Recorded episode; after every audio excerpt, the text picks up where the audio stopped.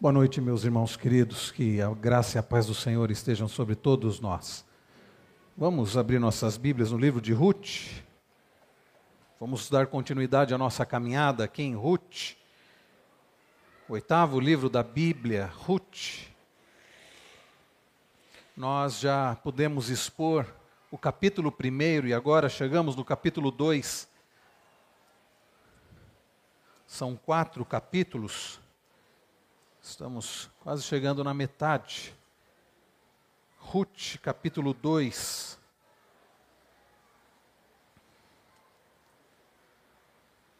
Esse texto, meus irmãos, é um texto relativamente longo, são 23 versículos, mas eu quero ler aqui com os irmãos. Peço que os irmãos acompanhem com bastante atenção. Eu vou fazer uma leitura aqui rápida mas que os irmãos acompanhem com bastante atenção o livro de Ruth, capítulo 2, nos diz assim: Tinha Noemi uma parente de seu marido, senhor de muitos bens, da família de Elimeleque, o qual se chamava Boaz. Ruth, a moabita, disse a Noemi: Deixa-me ir ao campo e apanharei espigas atrás daquele que me favorecer. Ela lhe disse: Vai, minha filha. Ela se foi, chegou ao campo e apanhava após os seus segadores, casualidade, entrou na parte que pertencia a Boaz, o qual era da família de Elimeleque. Eis que Boaz veio de Belém e disse aos segadores: O Senhor seja convosco. Responderam-lhe eles: O Senhor te abençoe. Depois perguntou Boaz ao servo encarregado dos segadores: De quem é esta moça? Respondeu-lhe o servo: Esta moça, esta é a moça moabita que veio com Noemi da terra de Moabe. Disse-me ela: Deixa-me rebuscar espigas e ajuntá-las entre as gavelas após os segadores. Assim ela veio, desde pela manhã até agora está aqui, menos um pouco que esteve na choça. Então disse Boaz a Ruth: Ouve, filha minha, não vás colher em outro campo, nem tampouco passes daqui, porém aqui ficarás com as minhas servas. Estarás atenta ao campo que cegarem e irás após elas. Não dei ordem aos servos que te não toquem. Quando tiveres sede, vai às vasilhas e bebe do que os servos tiraram. Então ela, inclinando-se, rosto em terra, lhe disse: Como é que me favoreces e fazes caso de mim, sendo eu estrangeira? Respondeu Boaz e lhe disse: Bem me contaram tudo quanto fizeste a tua sogra, depois da morte de teu marido, e como deixaste a teu pai e, na, e a tua mãe, e a terra onde nasceste, e vieste para um povo que dantes não conhecias. O Senhor retribua o teu feito, e seja cumprida a tua recompensa do Senhor, Deus de Israel, sob cujas asas vieste buscar refúgio. Disse ela: Tu me favoreces muito, Senhor meu pois me consolaste, falaste ao coração de tua serva, não sendo eu nem ainda como uma das tuas servas. A hora de comer, Boaz lhe disse: Achega-te para aqui e come do pão e molha no vinho do teu bocado. Ela se assentou ao lado dos segadores e ele lhe deu grãos tostados de cereais. Ela comeu e se fartou e ainda lhe sobejou. Levantando-se ela para rebuscar, Boaz deu ordem aos seus servos, dizendo: até entre as gavelas deixai-a colher, e não a censureis. Tirai também dos molhos algumas espigas, e deixai-as, para que as apanhe, e não a repreendais. Esteve ela apanhando naquele campo até a tarde, debulhou o que lhe apanhara, e foi quase um éfa de cevada. Tomou e veio à cidade, e viu sua sogra, o que havia apanhado, também o que lhe sobejava, depois de fartar-se, tirou e deu à sua sogra. Então lhe disse a sogra: Onde colheste hoje? Onde trabalhaste? Bendito seja aquele que te acolheu favoravelmente. E Ruth contou à sua sogra onde havia trabalhado e disse: O nome do Senhor em cujo campo trabalhei é Boaz. Então Noemi disse à sua nora: Bendito seja ele do Senhor, que ainda não tem deixado a sua benevolência, nem para com os vivos, nem para com os mortos. Disse-lhe mais Noemi: Esse homem é nosso parente chegado e um dentre os nossos resgatadores. Continuou Ruth a Moabita. Também ainda me disse: Com os meus servos ficarás até que acabem toda a cega que tenho. Disse Noemi a sua nora, Ruth: Bom será, filha minha, que saias com as servas dele, para que noutro campo não te molestem. Assim passou ela, a companhia das servas de Boaz, para colher, até que a cega da cevada e do trigo se acabou, e ficou com a sua sogra. Palavra do Senhor, meus irmãos, vamos orar para que o Senhor fale ao nosso coração através da Sua palavra que acabamos de ler. Pai bendito, Pai celestial, como é prazeroso para nós, teu povo, prestar esse culto de louvor, de adoração ao teu santo nome. Como é bom para nós louvar, bendizer ao Senhor, que é o nosso resgatador, que é o nosso amparador, que é o nosso sustentador.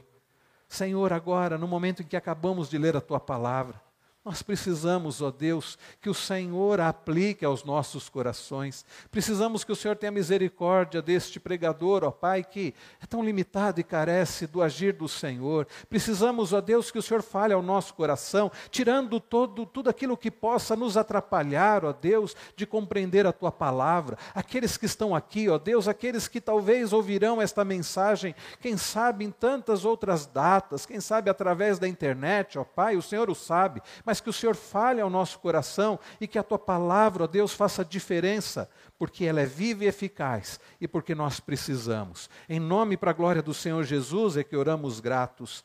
Amém.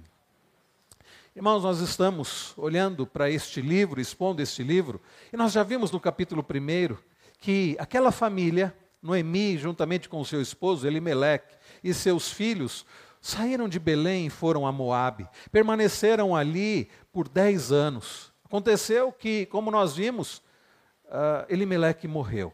E depois, queridos, a Bíblia diz também que os seus filhos, Malom e Quilion, haviam se casado com Moabitas, Orfa e Ruth, mas depois também aqueles dois homens morreram. Então ficou Noemi, viúva, sem filhos, e ela resolve retornar para Belém e juntamente com ela, ela está com Orfa e com Ruth. Mas uma das suas noras, Orfa, ela resolve ficar em Moab. E não podemos censurá-la por isso. Mas Ruth faz um dos votos mais lindos de toda a Bíblia, dizendo: Eu vou com você. Onde você for, eu irei. Onde você repousar, eu repousarei. Onde você morrer, ali eu morrerei. O seu Deus será o meu Deus. O teu povo será o meu povo. E aquela mulher chamada Ruth resolve então acompanhar a sua sogra, resolve cuidar dela, resolve ser bênção na vida dela.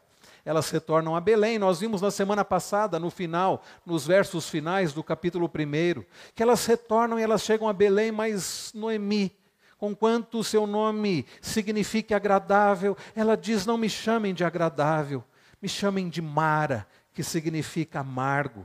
Ela diz: Porque o Senhor me tem afligido. O Todo-Poderoso, o Shaddai, é esse o nome que ela usa para Deus, como nós cantamos ainda há pouco, o Shaddai, o Todo-Poderoso me tem afligido. Por isso, o nome que mais combina comigo não é Noemi, é Mara, é amargo. Aquela mulher, meus irmãos, como nós vimos na semana passada, ela estava amargurada. Noemi possuía uma visão distorcida de Deus. O que estava causando amargura no coração daquela mulher é porque ela tinha uma visão distorcida dela mesma. Ela achava que ela não poderia sofrer e não merecia sofrer. E quem somos nós, meus irmãos? Ela tinha uma visão distorcida de Deus. Ela conseguiu enxergar o fato de que Deus é soberano. Ela conseguiu enxergar o fato de que tudo vem de Deus. Ela conseguiu enxergar o fato de que Deus dirige a história. Ela é capaz de chamá-lo de Shaddai, mas ela não o chama de Jireh, ela não o chama de Deus provedor. Na visão de Noemi, Deus tinha controle sobre tudo, mas Deus não tinha um propósito abençoador para o seu povo. Ela não havia conseguido enxergar o fato de que o Deus que havia transformado as águas amargas como nós vemos em Êxodo 15, Deus havia transformado as águas amargas em águas doces, tratando do seu povo. Deus tinha poder para realizar milagres, Deus tinha poder, meus irmãos, para dirigir a história de forma a glorificar o seu próprio nome e de forma a abençoar o seu povo. Mesmo quando Deus permitia coisas difíceis, Noemi não estava entendendo isso. Ela enxergava Deus como Shaddai, o Todo-Poderoso mas não Deus como o Jireh, o Deus da provisão. Irmãos queridos, nós precisamos entender que o nosso Deus, que é o Deus soberano, ele age em sua soberania de forma providente. Você conhece a chamada doutrina da a, a doutrina da providência. A doutrina da providência, meus queridos irmãos, é uma belíssima doutrina. E eu separei aqui alguns, algumas definições da providência de Deus. Um dos autores já falecido, que eu aprecio muito seus escritos, Jerry Bridges, ele escreve o seguinte: a providência de Deus, preste atenção nisso, é o seu cuidado constante e governo absoluto sobre toda a sua criação. A providência de Deus é o seu cuidado constante não é um cuidado temporário. A providência de Deus, Deus em sua providência, ele executa, ele exerce um cuidado constante e governo absoluto sobre toda a sua criação para a sua glória e para o bem do seu povo. Os irmãos entenderam? A providência de Deus é o seu cuidado constante e governo absoluto sobre toda a criação para a sua glória, e não somente para a sua glória, mas também para o bem do seu povo. A doutrina da providência, continua Jerry Bridges, a doutrina da providência de Deus afirma claramente que podemos confiar nele, que ele cuida de nós permanentemente, não só de maneira ocasional, e governa todas as circunstâncias de nossas vidas. Nós servimos, queridos irmãos, um Deus que de fato é o Shaddai, é o Todo-Poderoso. É o Deus que governa todas as coisas. Mas Ele não governa todas as coisas de forma caótica, ele governa de forma ordenada e ele governa de forma proposital. Deus governa todas as coisas, porque tudo ele criou. Ele governa todas as coisas para a glória dele. Mas que coisa maravilhosa! Apesar de sermos um povo, o povo de Deus não é um povo merecedor, não é um povo bom, não é um povo bondoso, não é um povo fiel como Deus é fiel. Mas apesar de tudo isso, porque Deus resolveu escolher este povo e amar este povo, ele governa todas as coisas e dirige todas as coisas para a glória dele e para o bem deste povo, que não é um povo merecedor. Esta, meus irmãos, é a doutrina da providência. A maravilhosa, a tão agradável, que traz tanta esperança, doutrina da providência. J.I. Packer, ele define a doutrina da providência da seguinte forma: A providência é a atividade ininterrupta do Criador também a ideia de algo constante. É a atividade ininterrupta do Criador, por meio da qual, em transbordante generosidade e benevolência, guarde essas palavras, porque você deve ter enxergado em Boaz essas características. Generosidade e benevolência, sustenta suas criaturas em existência ordenada, guia e governa todos os acontecimentos circunstanciais e atos livres dos anjos e dos homens, e dirige tudo para o seu objetivo pré-determinado, sua glória. E como diz Jerry Bridges, e o bem do seu povo. A nossa confissão de fé, que é a confissão de fé que adotamos de Westminster, no capítulo 5, a respeito da providência, no artigo 1 diz: Pela sua muita sábia providência, segundo a sua infalível presciência e o livre e imutável conselho da sua própria vontade, Deus, o grande Criador de todas as coisas, para o louvor da glória da sua sabedoria, poder, justiça, bondade e misericórdia, sustenta, dirige, dispõe e governa todas as suas criaturas, todas as ações e todas as coisas, desde a maior até a menor. Vejam, queridos irmãos, nessas definições da providência de Deus, nós enxergamos a ideia de soberania. É um Deus que dirige, é um Deus que governa, é um Deus que age soberanamente, continuamente, sobre tudo o que acontece sobre todas as criaturas. E ele o faz para a sua glória e para o bem do seu povo. Noemi, até então, ela não havia conseguido enxergar isso. Ela havia enxergado a soberania de Deus. Ela havia enxergado que Deus é todo-poderoso, que tudo vem dele. Mas ainda ela não havia enxergado, como nós falamos no domingo passado, que a nossa vida é obra de tapeçaria. E que por vezes nós olhamos e não faz sentido as cores, não faz sentido os formatos, porque o trabalho não está completo. Mas um dia veremos o trabalho completo o trabalho daquele que já viu todas as coisas, o trabalho daquele que faz todas as coisas de forma sábia e de forma benfazeja. Irmãos queridos, agora aquela mulher amargurada, ela está em Belém, mas o seu coração está, está profundamente amargurado. Não coincidentemente, mas provisionalmente, com ela está Ruth, a moabita, a estrangeira. Ruth está com um coração diferente de Noemi. A estrangeira vai para o povo da aliança e chega na, na, na terra prometida e de uma forma, meus irmãos, diferente da sua sogra. Ela está resolvida a agir. O seu coração não está amargurado. O seu coração, meus irmãos, não está preso ao passado. Ela, queridos, resolveu servir o mesmo Deus de Noemi. Mas conquanto Noemi não enxergasse o Deus da providência, Ruth estava disposta a agir. Elas têm um problema sério. Elas precisam de pão. Elas voltam para Belém, a casa de pão, mas elas precisam de pão. Então o que Ruth faz? Ruth resolve agir e resolve trabalhar. Nesta noite, queridos irmãos, nós ah, falaremos como o Senhor está no controle de todas as coisas. Deus está no controle de todas as nossas necessidades e utiliza inclusive o nosso esforço para nos prover. Essa frase eu ouvi do reverendo Emílio Garófalo, lá da Igreja Presbiteriana Semear, que expondo Ruth, escreveu um livro sobre, comentando Ruth, Sobre este capítulo, ele define isso. O Senhor está no controle de todas as nossas necessidades e utiliza inclusive o nosso esforço para nos prover. Isso nós veremos nesta noite. Qual é o tema da mensagem desta noite? A providência de Deus. Esse é o tema central do capítulo 2. Aliás, esse é um grande tema de todo o livro de Ruth. A providência de Deus. Falaremos, irmãos, pela graça do Senhor, sobre algumas características da providência de Deus. A primeira delas eu quero destacar aqui, nós vemos, olhando para os primeiros versículos, é que a providência de Deus, ela não exclui, no sentido de que ela não dispensa nossa responsabilidade. Eu vou repetir para você guardar isso, e isso é muito importante. A providência de Deus, Deus em sua soberania e em sua providência, não exclui a nossa responsabilidade. Não meus irmãos, dispensa a nossa responsabilidade. Vejam comigo os três primeiros versículos. Tinha Noemi um parente de seu marido, o senhor de muitos bens da família de Elimeleque, o qual se chamava Boaz. Ruth, a moabita, disse a Noemi: Deixa-me ir ao campo e apanharei espigas atrás daquele que me favorecer. Ela lhe disse: Vai, minha filha. Ela se foi, chegou ao campo e apanhava após os segadores. Vejam, queridos irmãos, até aqui. Ruth está num país que não é o seu resolvida a viver e a servir o Deus da aliança.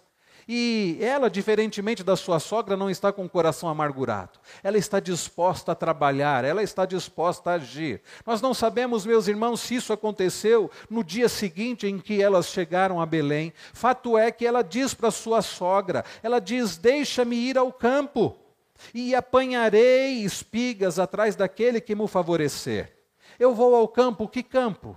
Qualquer campo e eu vou apanhar espigas atrás daquele que me permitir isso, daquele que não me enxotar. Porque lembremos, irmãos, ela era moabita, estrangeira, era a época da cega, provavelmente ah, o mês de abril, final de abril, no máximo começo de maio, era a época da colheita. Os campos estavam para colher e os trabalhadores estavam colhendo, colhendo o trigo, colhendo a cevada, muito trabalho, e o trabalho era para aqueles que pertenciam ao povo, mas os pobres e os estrangeiros podiam trabalhar também, daqui a pouco falaremos sobre isso. Fato é, meus irmãos, que Ruth está determinada a agir e a trabalhar, e o que ela faz? Ela acorda cedo e ela vai trabalhar. Ela procura um campo. Ela procura um campo e ela chega naquele campo e ela começa a trabalhar. É isso que nós vemos nos três primeiros versículos. No verso de número 3 diz: Ela se foi, chegou ao campo e apanhava após os segadores. Os segadores iam e ela ia atrás. O que sobrava ela pegava. O que lhe era permitido pegar, ela pegava para si. Irmãos queridos, não era um trabalho, conquanto fosse digno, não era um trabalho que todos aceitavam, não ir atrás dos segadores. Ela não tinha proeminência, ela não tinha a liberdade, o direito de ir à frente, colhendo. Ela não tinha o direito de uh, pegar o que ela quisesse do melhor. O que ela podia era ir atrás dos segadores. O que caía e que não pegavam, ela ia recolhendo. Conquanto, meus irmãos, fosse algo que os estrangeiros e os mais pobres fizessem, aquilo não impediu Ruth de trabalhar, de agir. Veja o que diz também o verso de número 7. Saiu, pois, ela, com sua. Uh, desculpa, em verso de número 7 diz assim: Disse-me ela: Deixa-me rebuscar espigas e ajuntá-las entre as gavelas após os segadores. Assim ela veio, está contando uh, o gerente ali daquele local, desde pela manhã até agora está aqui, menos um pouco que esteve na choça. Ela chegou cedo, ela trabalhou muito. Irmãos queridos, ali era terra de pão, era Belém. Deus é o Deus que é o nosso sustentador. Mas isto não fez com que Ruth tivesse uma visão equivocada, uma visão distorcida da nossa responsabilidade. Nós precisamos, irmãos, agir responsavelmente naquilo que Deus nos dá para fazer. Nós não podemos tentar o Senhor nosso Deus. É claro que nós dependemos do Senhor. É claro que devemos orar como nosso Senhor Jesus nos ensinou a orar lá no Sermão do Monte. Pai, dá-me o pão de cada dia, o pão nosso de cada dia nos dai hoje. Você e eu precisamos, entendendo que tudo vem do Senhor e que nós dependemos inteiramente do Senhor, nós devemos sim pedir o pão de cada dia. Mas nós não podemos tentar o Senhor nosso Deus. Sabe o que é tentar a Deus? É você dizer assim: Pai, dá-me o pão de cada dia, o pão nosso de cada dia nos dai hoje. Vamos, Pai, onde está o pão? Senhor, eu quero pão. Eu quero acordar mais tarde, eu quero ficar numa boa, mas eu quero alimento. Isto é tentar o Senhor nosso Deus. Nós devemos orar e devemos agir. Ruth vai trabalhar sem preguiça. Ela não ficou esperando o pão cair do céu. Nós devemos, irmãos, como eu disse, orar pedindo o pão de cada dia, porque tudo vem dele, o trabalho vem dele, a saúde vem dele, as condições de trabalhar vêm dele. Mas nós devemos fazer a nossa parte. Deus não fará aquilo que, de nossa, que é da nossa responsabilidade fazer. Aliás, Deus fará através de nós. Ah, alguns domingos nós vimos, ah, usamos o mês de janeiro para expor uma breve série, né, o que fazer quando os problemas chegam. E quando nós olhamos lá para o segundo Crônicas, capítulo 20, para o segundo livro das Crônicas, ah, aliás, capítulo 32, nós vimos uma coisa interessantíssima. Quando Ezequias, rei de Judá, fica sabendo que Senaqueribe, rei da Síria, vinha, estava resolvido a entrar em Jerusalém, a tomar Jerusalém, Ezequias, rei de Judá confiando no Senhor, o que ele faz? Ele reúne o povo, ele reúne as autoridades e, juntamente eh, de conselho com aqueles anciãos, eles resolvem trabalhar. Eles resolvem tapar todas as fontes de água para que os inimigos não encontrassem água. Eles resolvem restaurar o muro. Eles fazem um outro muro por fora. Eles resolvem fazer armas e escudos em abundância. Ele faz torres, coloca oficiais de guerra. Eles trabalham muito e eles confiam no Senhor, e eles oram, e eles ficam na dependência do Senhor, mas aquilo que eles deveriam fazer, eles fazem. Queridos irmãos, a soberania de Deus, a providência de Deus não exclui o nosso agir. De fato, há na teologia um, um grande, uma grande discussão sobre responsabilidade humana e soberania de Deus. Alguns dizem Deus é soberano, então, por Ele estar no controle de todas as coisas e determinar todas as coisas, nós somos apenas como que marionetes nas mãos do Senhor e levam para um fatalismo.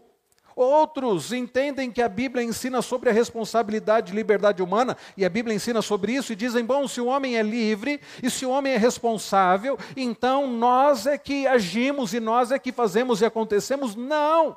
A Bíblia ensina que Deus é absolutamente soberano, que nada acontece sem a vontade dEle. A Bíblia diz, meus irmãos, que um pardal não morre fora da vontade dEle. Mas a Bíblia diz que nós somos responsáveis e nós agimos seguindo o nosso próprio coração. Nós não sabemos como conciliar essas duas coisas, e fato é, quando nós agimos seguindo o nosso próprio coração e somos responsáveis pelas nossas ações, isto não foge do controle e da vontade soberana e absoluta do Senhor. Mas nós não podemos excluir nenhuma nem outra. Deus é soberano, Deus governa todas as coisas e nós somos responsáveis pelos nossos atos. Soberania de Deus e responsabilidade humana. Nós vemos isso de forma tão prática e clara aqui neste livro. O Deus soberano está dirigindo a história do seu povo. O Deus soberano está dirigindo a história de Noemi e Ruth. Mas Ruth, ela entende que ela é responsável pelos seus atos. E ao invés dela ficar simplesmente dizendo: Senhor, dá-me o pão de cada dia, ela confia no Senhor, sim, e ela vai trabalhar. E ela vai agir. Vimos, meus irmãos, isto, nós precisamos fazer aquilo que é da nossa parte, porque a providência de Deus, Deus em sua soberania e providência, não exclui a nossa responsabilidade. Você é responsável. Confie em Deus. Não se sinta autossuficiente, nós não somos. Não ache que você pode fazer e acontecer, o que você tem é por causa né, do, seu, do seu esforço. Algumas pessoas têm essa ideia, né? Ah, eu, eu consegui tudo, eu conquistei tudo pelo meu esforço. Eu batalhei, e eu tenho tudo isso porque eu mereci, porque eu tenho isso. Você tem o que você tem por causa da graça da misericórdia do Senhor. Você fez, fez. Mas se não fosse o Senhor, você não poderia ter feito nada. Irmãos queridos, Deus é soberano e a providência de Deus, ela é absoluta e constante, mas isso não exclui o nosso agir. Precisamos aprender com Ruth. Ela trabalha e trabalha duro. Ela faz a parte dela, na confiança do Senhor, na providência, no cuidado do Senhor. Essa é a primeira lição que nós aprendemos a respeito da providência de Deus. A providência do Senhor não exclui a nossa responsabilidade. Segunda lição, queridos, que nós podemos enxergar nesses, prós, nesses próprios primeiros três versículos, é que a providência do, de Deus, além de não excluir a nossa responsabilidade, ela se manifesta ordinariamente. Ou deixa eu usar uma outra palavra. A providência de Deus se manifesta naturalmente. Às vezes nós temos a ideia de que providência de Deus é que um anjo vai aparecer na nossa porta e vai dizer: Olha, o que você estava precisando é isso, então toma aqui, Deus mandou entregar para você, e ele pode fazer isso. Eu já ouvi tantos testemunhos e poderia até citar alguns da minha própria vida em que Deus agiu de forma extraordinária. Mas também, meus irmãos, irregularmente Deus age ordinariamente, naturalmente. Olhe comigo para os três primeiros versículos e vejam como Deus vai agindo de forma natural. Tinha Noemi um parente de seu marido isso não é casualidade. Noemi tinha um parente de seu marido. E esse homem era o quê? Senhor de muitos bens. Isso também, meus irmãos, nós veremos que não é casualidade, não é uma questão de sorte. Da família de Elimeleque, o qual se chamava Boaz. Ruth, a Moabita, disse a Noemi: Deixa-me ir ao campo e apanharei espigas atrás daquele que me, me favorecer. E o que Noemi respondeu para ela? Veja, Noemi não diz assim para Ruth: Ruth, olha, você quer trabalhar? Tudo bem. Eu estou aqui amargurada. Não sabemos por que Noemi não foi para o campo. Não vamos ficar especulando sobre isso. Mas Noemi poderia ter dito assim: Bom, Ruth, você quer ir trabalhar? Tudo bem. Mas eu tenho um parente, parente do meu finado marido. Ele chama Boaz, é um homem rico, ele tem um campo. Vai lá, vai lá no campo dele. Não, ela não diz isso. Simplesmente, qual é a resposta dela? Vai, minha filha. Agora vejam o verso de número 3. Ela se foi. Chegou ao campo e apanhava após os segadores. Agora preste atenção na continuação do versículo. Por casualidade entrou na parte que pertencia a Boaz, o qual era da família de Elimeleque. Chama a sua atenção essa expressão? Me chamou a atenção essa expressão por casualidade. Eu corri para ver no original. Falei, não é possível. O próprio livro, você lê, por exemplo, o capítulo 1, verso 6. Mostra que o autor do livro, não sabemos se foi Samuel quem escreveu esse livro, diz a, tra a tradição que foi. Não temos né, como dizer com certeza quem escreveu esse livro. Mas o autor do livro sabia que da doutrina da providência e da soberania. O autor do livro sabia que Deus dirige todas as coisas. Mas ele usa essa expressão, pelo menos na nossa tradução, eu não sei se você tem uma outra versão da Bíblia, mas na minha diz assim: por casualidade entrou na parte que pertencia a Boaz. Casualidade. Será, queridos, que é casualidade? O termo original do hebraico, se nós formos ah, traduzir literalmente, diz, ah, pode até ser traduzido por sorte. Mas sabe qual é a melhor tradução aqui? É, e aconteceu que Ruth entrou na terra que pertencia a Boaz. E aconteceu. Sabe o que significa? Significa, quer dizer que Ruth não tramou aquilo, que Ruth não planejou aquilo. Bom, nós já vimos que Noemi não disse para ela, vai até o campo daquele meu parente que é rico e ele vai te ajudar. Não. O que esse, por casualidade, significa simplesmente ela entrou por entrar, sem saber o que ela estava fazendo. Irmãos queridos, nós não cremos em casualidade. Nós cremos, meus irmãos, em providência. Nós não cremos em coincidência. Nós cremos em providência. No agir do Senhor não existe coincidência, existe providência. Mas vejam, não apareceu ali um anjo que disse: Ruth, é este campo aqui. Ela não teve uma visão onde Deus disse: Olha, por aqui, minha filha, vai seguindo aqui. Ela simplesmente resolveu trabalhar e ela procurou um campo, não sabemos se era o campo mais próximo. O fato é que ela acordou cedo, ela foi trabalhar, ela entrou num campo, ela já havia dito: Eu vou ah, ah, onde alguém me permitir trabalhar. É isso que eu estou procurando. Ela diz, né? Apanharei espigas, diz o final do verso 2, e apanharei espigas atrás daquele que me favorecer. Ruth não conhecia Boaz. Certamente Noemi nem se lembrava, dez anos havia passado, e ela nem se lembrava, muito provavelmente, daquele parente Fato é que ela entrou num campo. Isso, meus irmãos, não é casualidade. Isso não é coincidência, isto é providência. Vejam, queridos irmãos, como Deus vai dirigindo. Ela entra justamente no campo daquele parente de Noemi, um homem rico, e que não era apenas um homem muito rico, porque não adiantava ser Boaz um homem muito rico se ele fosse mau. Não adiantaria muita coisa. Imagine ela entra naquele campo e Boaz chega ao campo. E Boaz, vejam o que diz a partir do verso de número 4: Eis que Boaz veio de Belém e disse aos segadores: O Senhor seja convosco. Responderam-lhe responderam-lhe eles: O Senhor te abençoe. Olha que coisa interessante. Não é comum patrões tratarem assim os empregados. Ele não chegou, meus irmãos, esbravejando, ele não chegou humilhando os seus trabalhadores, ele chegou abençoando. O Senhor seja convosco. E que interessante como aqueles trabalhadores respondem: O Senhor te abençoe. E no verso 5 diz que ele perguntou ao servo encarregado dos segadores, do gerente ali, ele diz: De quem é esta moça? Boaz observa Ruth e ele pergunta a quem ela pertence, de que família ela é. Então, nós lemos no verso de número 6 que eles respondem: Esta é a moça moabita que veio com Noemi da terra de Moabe.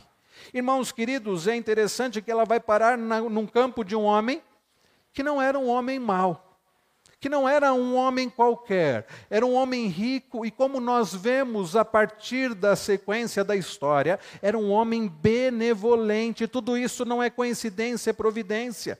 O que chama atenção, meus irmãos, que aquele era um homem bom e Ruth se destaca e chama a atenção de Boaz por causa do seu esforço. Vejam comigo a partir do verso de número 5. Nós já lemos, vamos ler novamente. Depois perguntou Boaz ao seu servo encarregado dos segadores: De quem é esta moça? Respondeu-lhe o servo: Esta é a moça moabita, estrangeira, que veio com Noemi da terra de Moabe.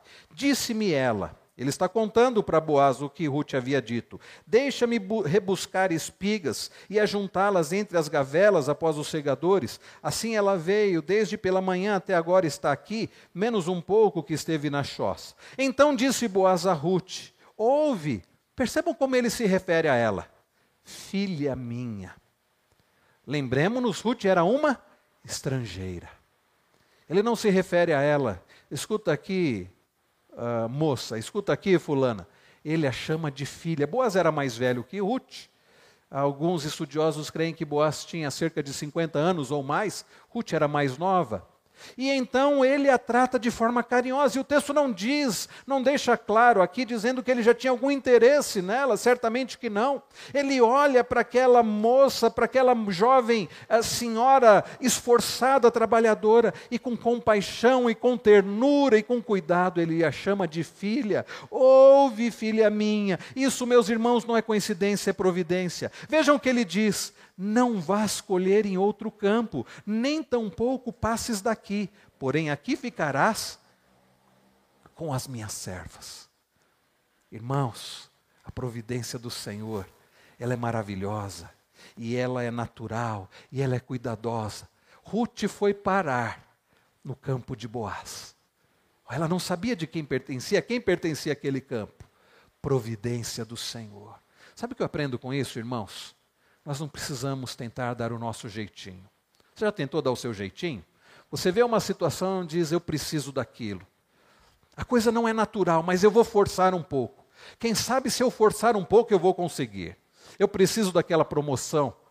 Ah, quem sabe se eu falar um pouco mal daquela pessoa, quem sabe se eu prejudicá-la só um pouquinho para eu conseguir o lugar dela. Ah, eu vou me esforçar. Enquanto sempre que aquela pessoa aparecer, eu vou fazer alguma coisa para chamar a atenção dela. Vejam, meus irmãos, Ruth não chega naquele campo e pergunta assim: escuta, quem que é o dono aqui? Quem é o dono disso tudo aqui? Quem que é o, é o rico? Me mostre quem é, eu quero, eu quero jogar o meu charme para cima dele. Não.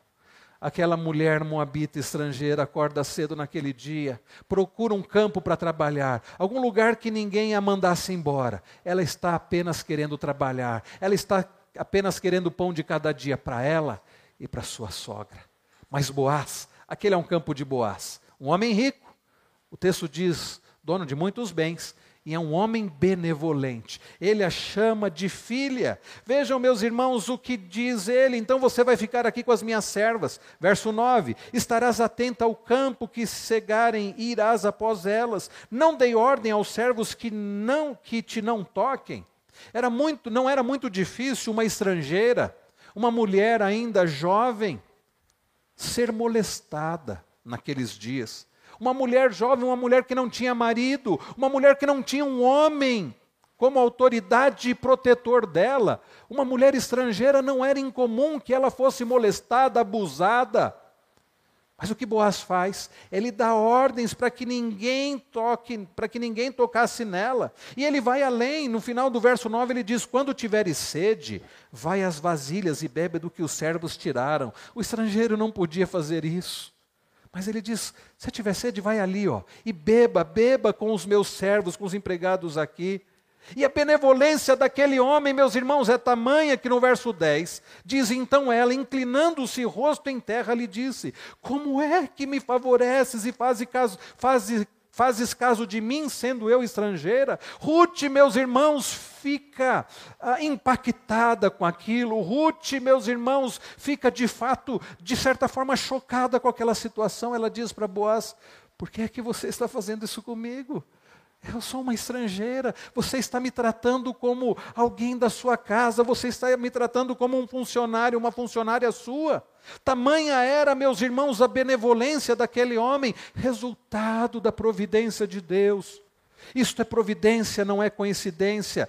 Tudo isso de forma natural. Vamos voltar aqui. Ruth não forçou a situação. E vejam que diz o verso de número 11: Respondeu Boaz e lhe disse: Bem me contaram tudo quanto fizeste a tua sogra depois da morte de teu marido, e como deixaste a teu pai e a tua mãe, e a terra onde nasceste, vieste para um povo que dantes não conhecias. Irmãos, contaram, a história de Ruth chegou até os ouvidos de Boaz. A forma como ela deixou a sua terra, a sua parentela. Tudo isso por cuidado, por amor à sua sogra. Ela não fez isso para ser reconhecida mas Deus estava abençoando a sua vida de forma natural. E então, no verso de número 12, vejam que Boaz diz a ela: O Senhor retribua o teu feito, e seja cumprida a tua recompensa do Senhor, Deus de Israel, sob cujas asas vieste buscar refúgio. A providência do Senhor, meus irmãos, que age, é que, onde Deus age ordinariamente, naturalmente, nos traz refúgio. O que Ruth estava buscando? Não era um marido, não era um marido rico, não era ser favorecido. O que Ruth estava buscando de forma natural, trabalhando, ela estava buscando refúgio no Senhor, o Deus a quem ela havia prometido servir, o Deus de Israel, o Deus da aliança, o Deus único e verdadeiro. Irmãos queridos, nós não precisamos dar o nosso jeitinho. Eu não sei o que você tem passado, eu não sei o que você deseja, o que você almeja. Uma coisa eu sei, eu digo para você: nosso Deus é o Deus soberano e o Deus que dirige todas as coisas. E o Deus que dirige todas as coisas para a sua própria glória e para o bem do seu povo. Você crê que Deus, você crê neste Deus? Você serve este Deus? Uma outra pergunta importantíssima: você confia neste Deus? Ou você está tentando dar o seu jeitinho?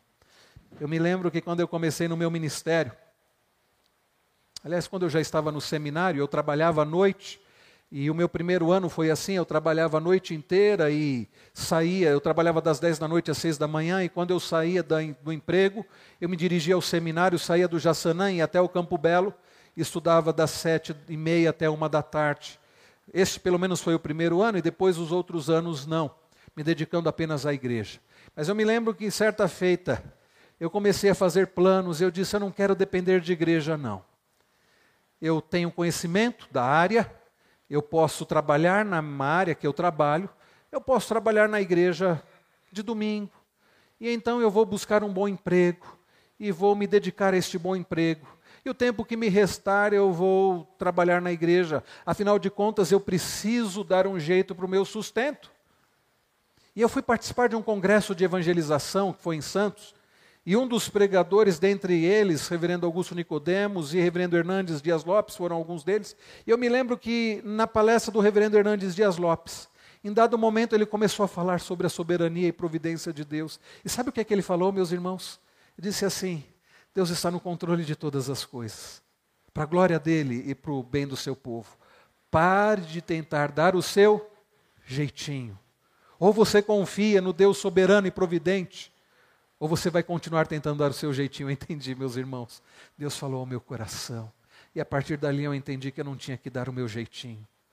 Que a minha vida está nas mãos do Deus Todo-Poderoso, que me chamou para o ministério da palavra e que me sustentaria no ministério da palavra, enquanto essa fosse a vontade dele. Irmãos queridos, nós não temos que dar o nosso jeitinho, nós temos que confiar naquele que é todo-poderoso e agir fazendo aquilo que nós devemos fazer. O que é que Ruth fez? Ela simplesmente fez o que ela deveria fazer, ela acordou cedo, ela trabalhou duro e Deus, em sua providência, foi direcionando tudo. Então, meus irmãos, é isso que eu digo para os irmãos agora. Trabalhe, faça a sua parte, faça a sua parte por amor ao Senhor, faça a sua parte para a glória do Senhor, e o mais Ele fará. Lembremos-nos das benditas palavras do nosso Senhor Jesus, lá em Mateus 6: Buscai, pois, em primeiro lugar o reino de Deus e a sua justiça.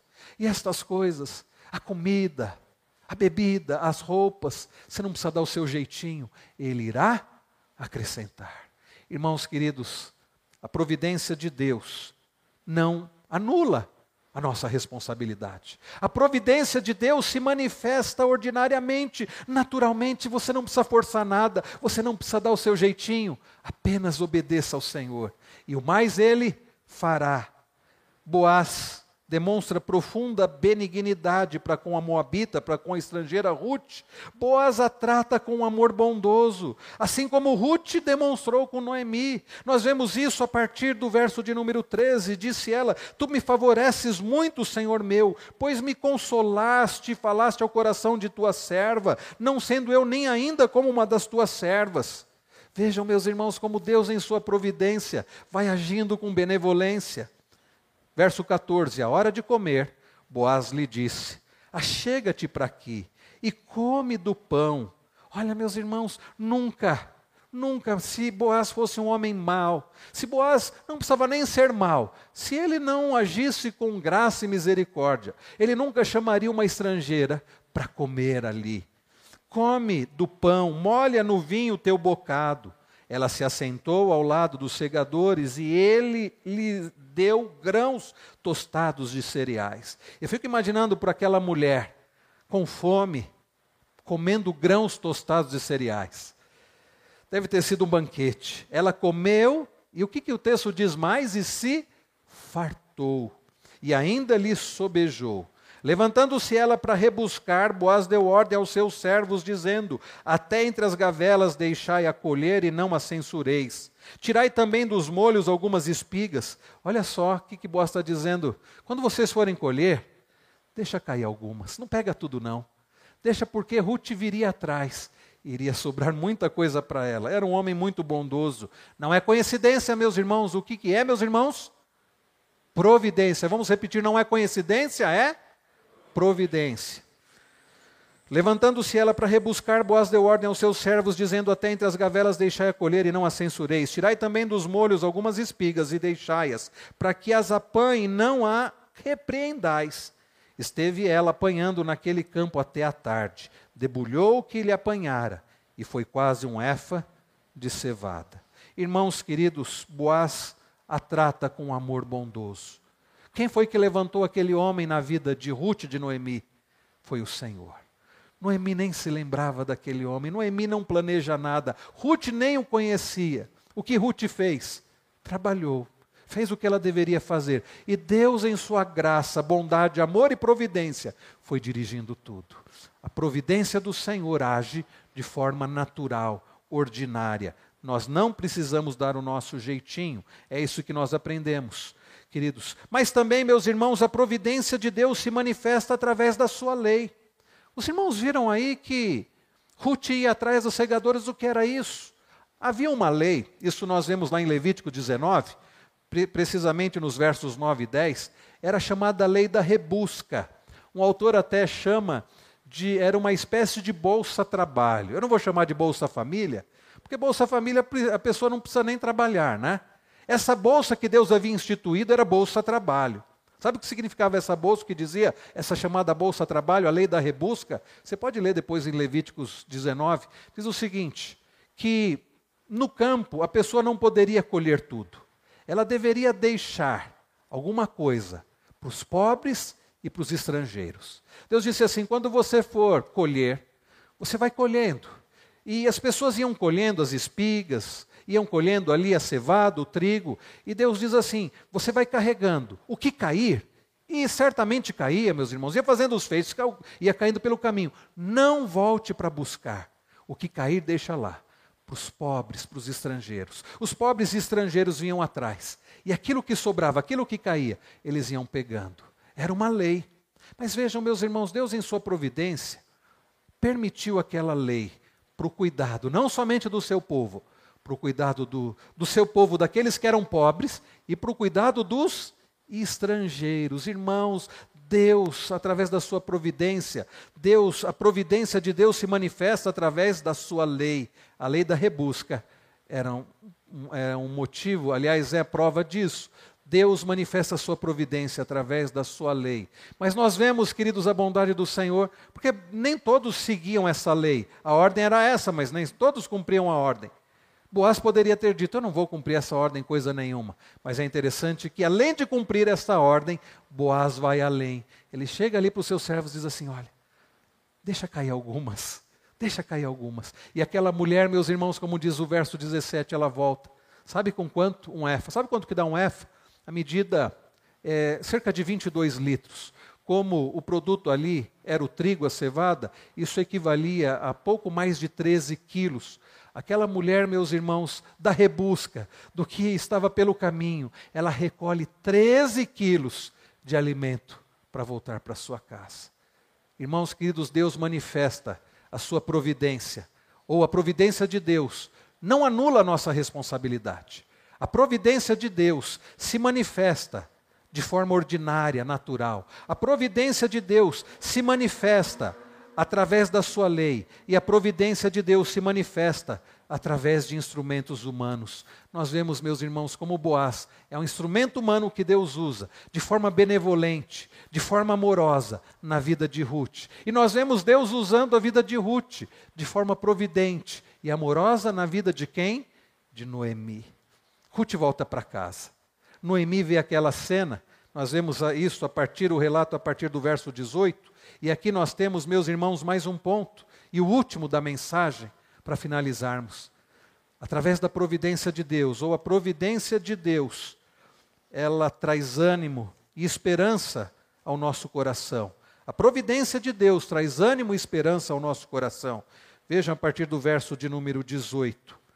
Tomou e veio à cidade, e viu sua sogra o que havia apanhado, um efa, treze quilos, também o que lhe sobejava, depois de fartar-se, tirou e deu à sua sogra. Então lhe disse a sogra, Noemi diz para Ruth, onde colheste hoje? Onde trabalhaste? Noemi deve ter ficado maravilhada, Noemi deve ter ficado admirada com aquela cena. A sua nora volta com cerca de 13 quilos de alimento.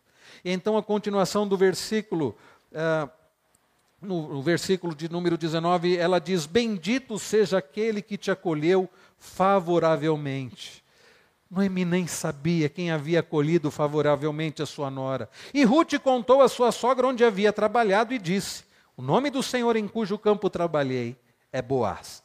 Ah, neste momento vem à mente de Noemi quem era Boaz. Você trabalhou no campo de Boaz? Diz o verso 20. Então Noemi disse à sua nora: Bendito seja ele do Senhor, que ainda não tem deixado a sua benevolência, nem para com os vivos, nem para com os mortos. Disse-lhe mais Noemi: Este homem é nosso parente chegado e um dentre os nossos resgatadores. Noemi diz que aquele homem era benevolente e era um resgatador. Meus irmãos, Deus, em sua providência, encaminha Ruth justamente num campo de um homem benevolente, um parente chegado que ela nem imaginava, um homem bom, um homem amoroso, um homem benevolente, um homem que é resgatador. E então, diz-nos o verso de número 21, continuou Ruth, a Moabita, também ainda me disse: Com os meus servos ficará até que acabem toda a cega que tenho. Disse Noemi a sua nora Ruth: Bom será, filha minha, que saias com as servas dele, para que noutro campo não te molestem. Como estava o coração daquela mulher até então? Estava amargurado. Noemi nem saiu para trabalhar. Ficou em casa, nós não sabemos se ela ficou remoendo toda aquela amargura. Até então ela disse: Não me chamem de Noemi, meu nome não é agradável, me chamem de Mara. Mas quando ela vê a sua nora chegando com tanta comida, e ela fica sabendo o que Deus havia feito, ela começa a fazer planos, ela fica animada. Sabe, meus irmãos, quando nós entendemos que o nosso Deus não é apenas o Shaddai, como Noemi o havia chamado no capítulo 1, o Todo-Poderoso, mas ele também é o Jirê, o Deus da provisão. Isso traz ânimo, principalmente nos dias difíceis. Isso traz esperança, principalmente, meus irmãos, quando as coisas não estão acontecendo do jeito como nós queremos. Devemos olhar para a providência do Senhor, devemos, queridos irmãos, lembrar das palavras do nosso Senhor Jesus, lá em Mateus capítulo 6. É interessante quando Jesus para um público de pessoas que viviam da pesca, que viviam da colheita. Jesus fala justamente sobre ansiedade. No verso 25 ele diz: Por isso vos digo, não andeis ansiosos pela vossa vida, quanto ao que haveis de comer, nem ou beber, nem pelo vosso corpo, quanto ao que haveis de vestir. Não é a vida mais do que a, o alimento e o corpo mais do que a vestes, as vestes? E o que, que Jesus diz então? No verso de número 26, Jesus diz: Observai as aves dos céus ela não, elas não semeiam, nem colhem, nem ajuntam em celeiros. Contudo, o vosso Pai Celeste as alimenta. Jesus diz: olhe, olhe para o que Deus faz. Confie no Deus da providência. Jesus diz assim: parem de ficar ansiosos pela roupa. Jesus, depois de dizer para eles olharem para as aves dos céus e verem como o Pai Celeste alimenta aves, Jesus diz: olhe para as ervas do campo. Vejam como Deus veste as ervas do campo. Nem Salomão, em toda a sua glória, se vestiu como qualquer um desses lírios. E o que, que Jesus diz? Se Deus alimenta aves, se Deus veste a erva do campo, quanto mais irá cuidar de vocês. Quanto mais vai cuidar de vocês que não são aves, não são, não são, não são animais, não são ervas, vocês que são filhos. Do que, que Jesus está falando, meus irmãos? Da providência. Nós precisamos olhar para os campos, nós precisamos olhar para as aves dos céus, nós precisamos olhar para o Senhor, que é o Deus da providência. Lembram-se de Abraão? Gênesis 22.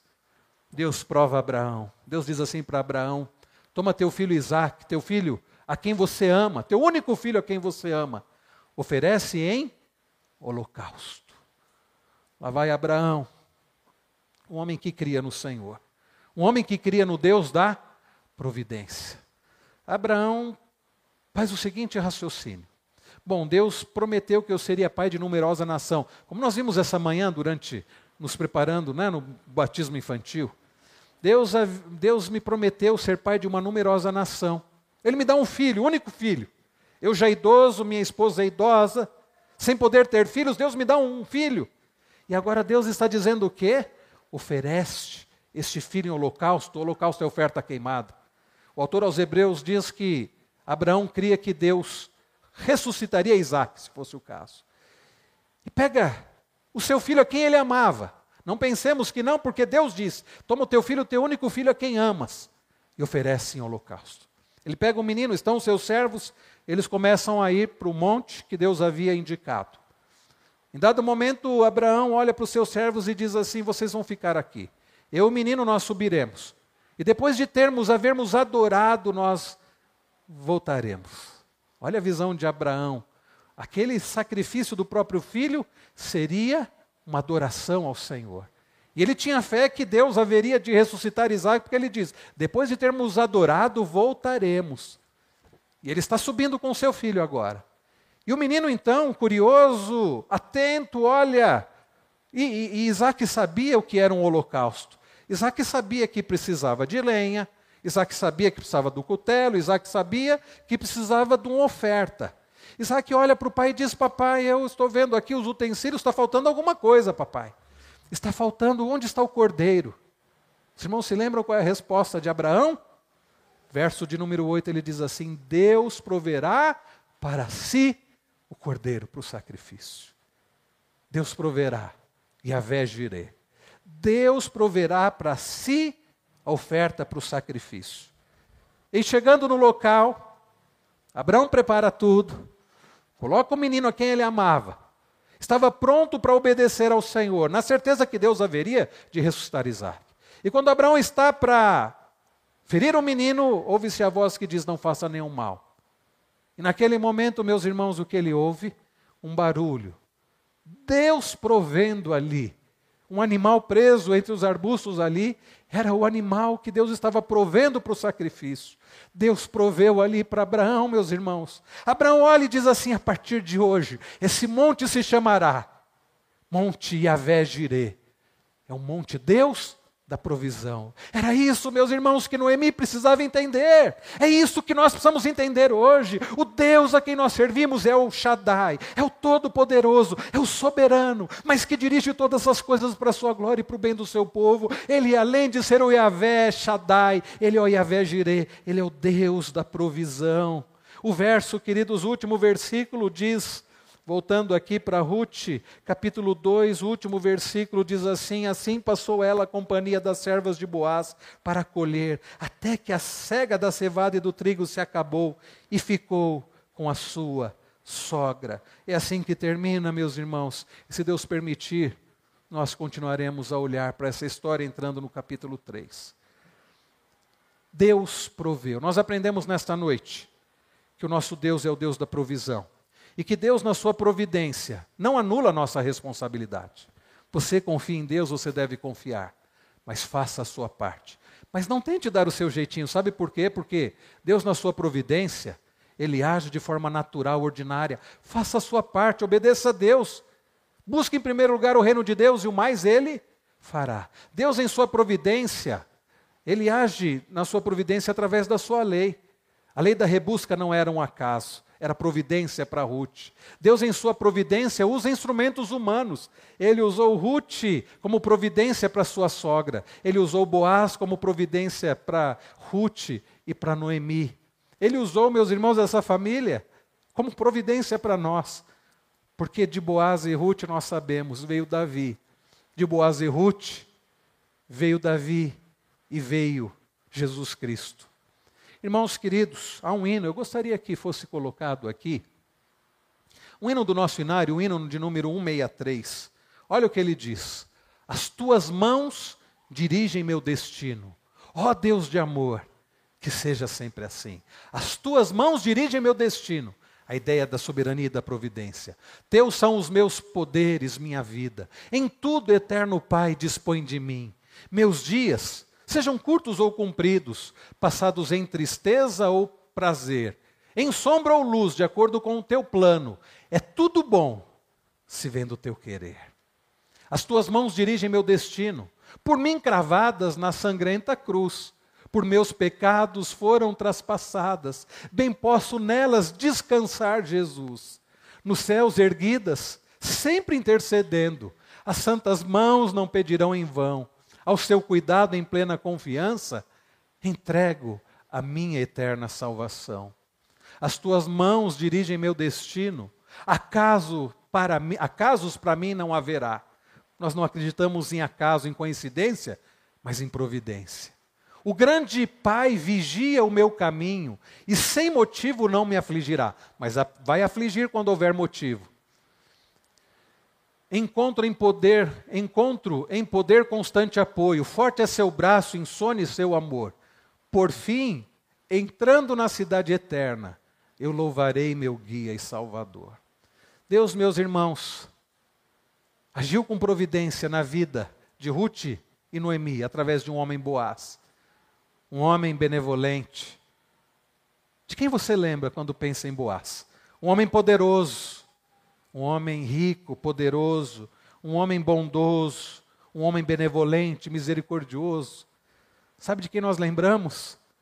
Daquele que é o Boaz perfeito, Jesus Cristo, todo-poderoso, que deixou a sua glória para vir aqui, que coabitou, tabernaculou conosco, Deus que tabernaculou conosco, que em generosidade recebeu pessoas estrangeiras como nós que não faziam parte da aliança e tomou para si. Tomou para si pessoas indignas e merecedoras como nós. Se entregou e morreu por nós. Este é o nosso Boaz, o Boaz perfeito, Jesus Cristo.